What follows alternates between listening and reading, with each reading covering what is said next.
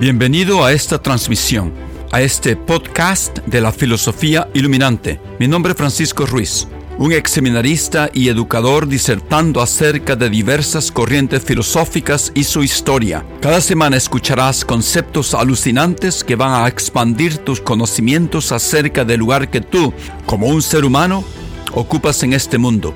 Gracias por pasar un tiempo conmigo hoy. Ahora comencemos con el tema del día.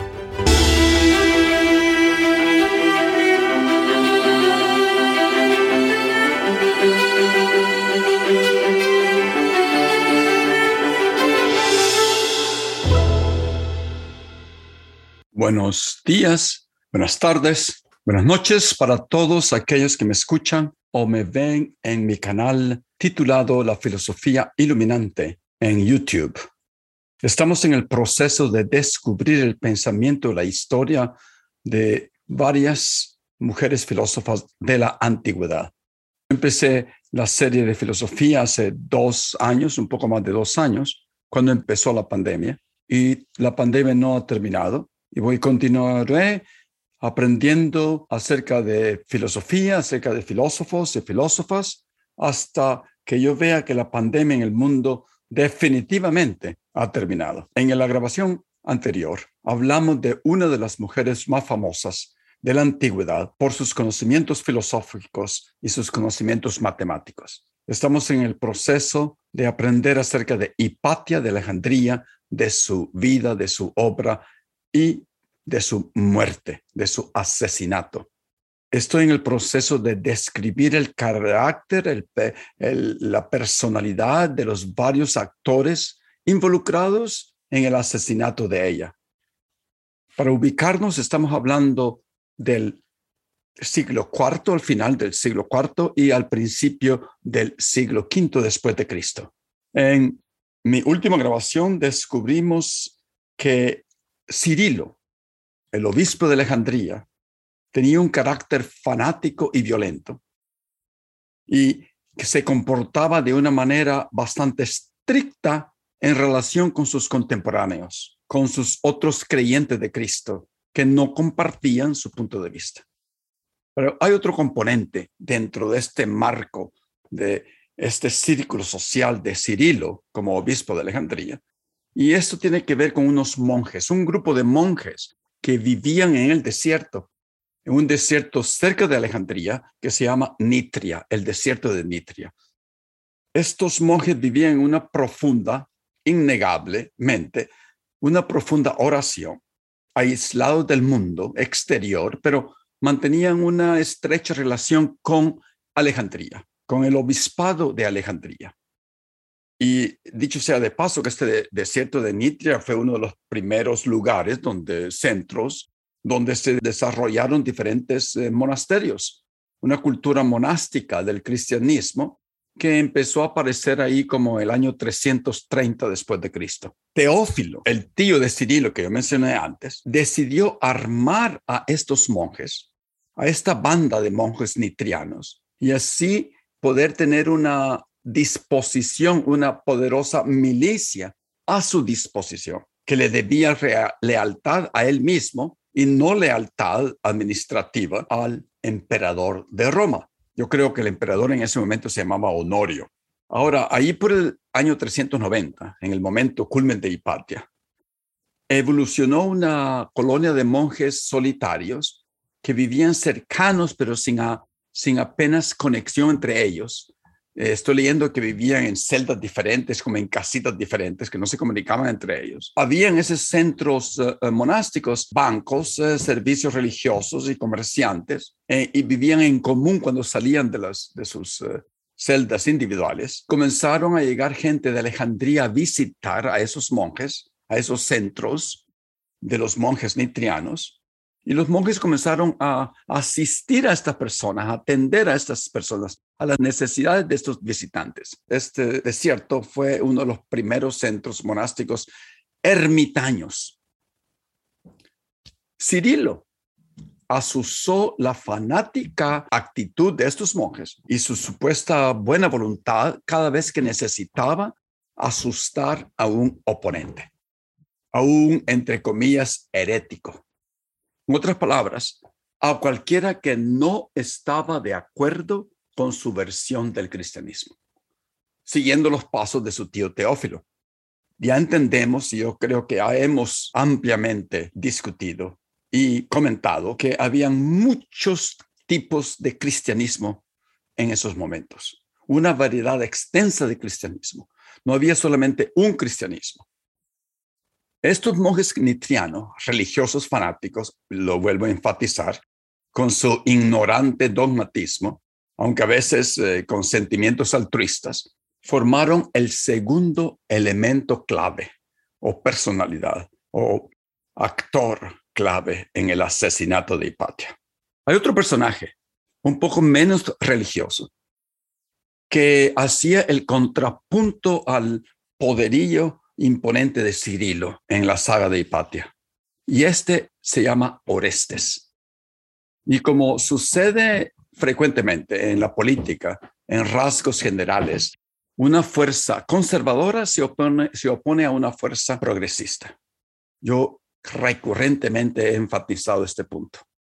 Orestes era el gobernador civil o prefecto de Alejandría en el momento pertinente de la muerte de Hipatia. Era cristiano, de una mente abierta, y se reunía y le pedía consejos frecuentemente a Hipatia, que no era cristiana. Eso fue, uno de los problemitas primero que Hipatia comenzó a tener. Porque como veremos después, se le acusa a Hipatia de estar haciendo hechicería, astrología, para eh, brujería, como siempre pasa, a las mujeres se les acusan de ser brujas, para convertir a este Orestes al ateísmo, para que no fuera cristiano. Esa fuera la acusación, creo, más grande para Hipatia, una de las causas que la llevó a la muerte. Aunque algunos académicos han especulado que sí, que sí ya se había convertido el cristianismo Hipatia, pero yo creo que yo lo dudo.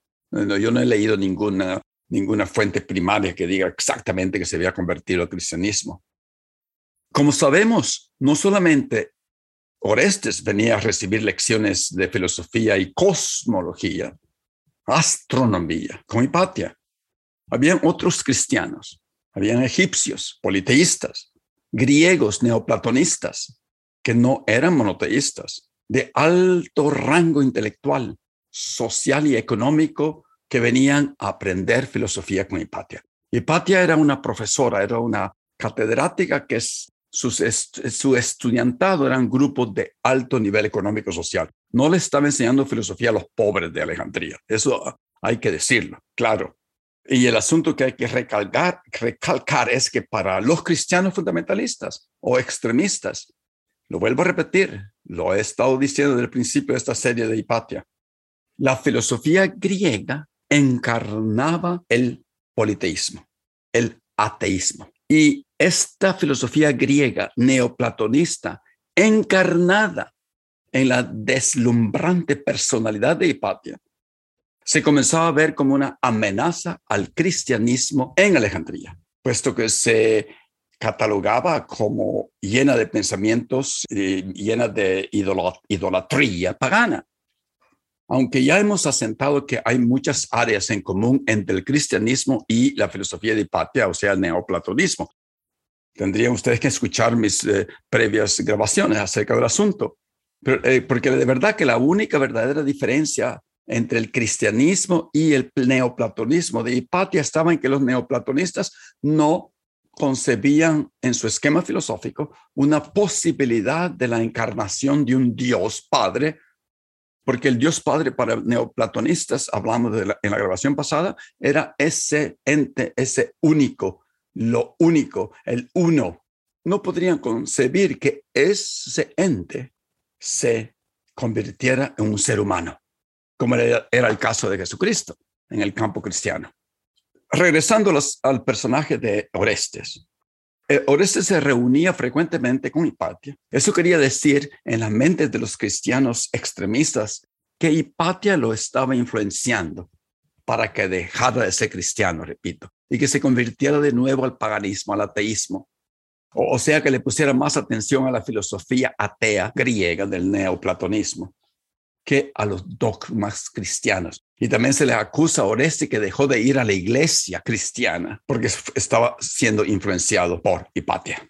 Entonces el obispo Cirilo comenzó a ver sospechosamente a Orestes, con mucho recelo, a causa de su relación con Hipatia.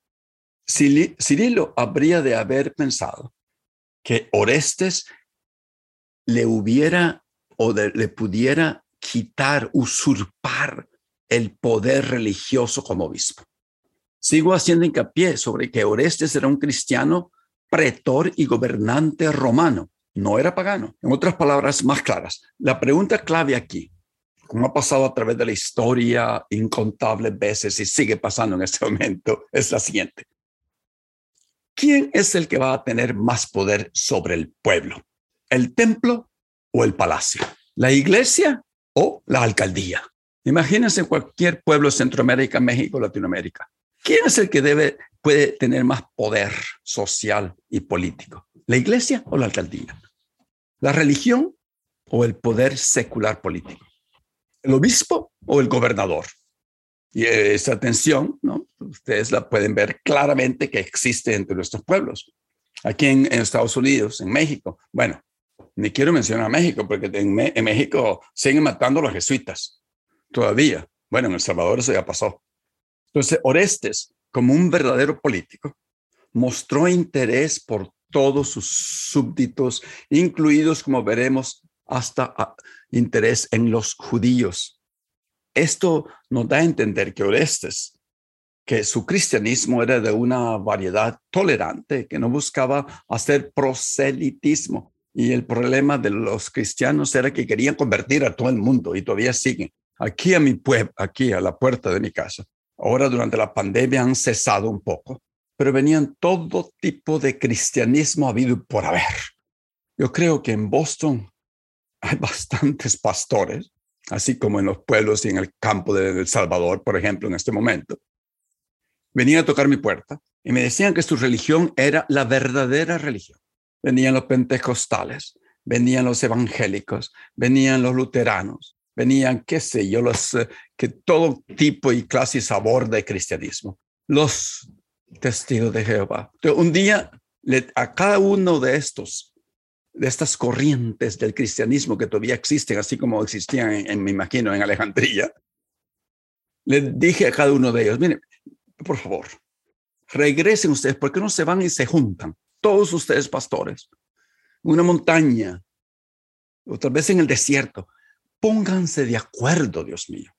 Y después, cuando todos ustedes ya estén de acuerdo, me vienen a hablar. Y entonces puede ser que los escuche.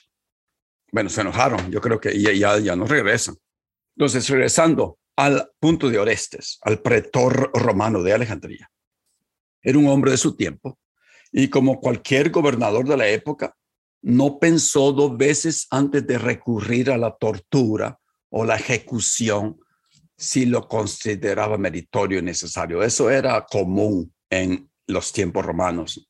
Pero esto puede sorprendernos en este momento eh, de que alguien, un gobernador, esté pronto a torturar a sus, a, sus eh, víctimas o torturar a, los sospechosos.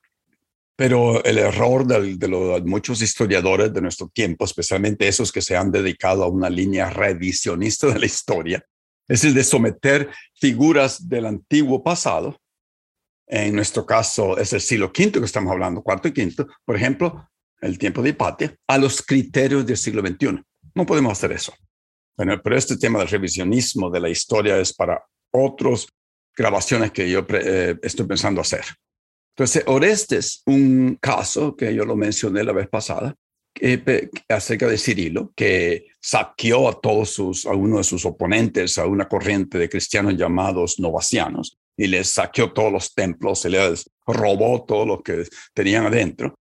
Y Orestes, como pretor, no intervino cuando Cirilo saqueó los, saqueó los templos de los novacianos con la ayuda de los monjes nitrianos que acabo de mencionar. Entonces, Orestes creo que tuvo que haber pensado que era un asunto interno de la iglesia, del templo no era del palacio, no era parte de su responsabilidad civil como gobernante de Alejandría.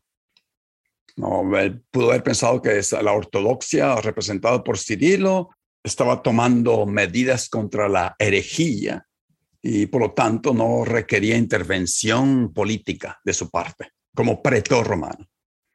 Todo cambia, sin embargo, cuando Cirilo decide meterse con los judíos.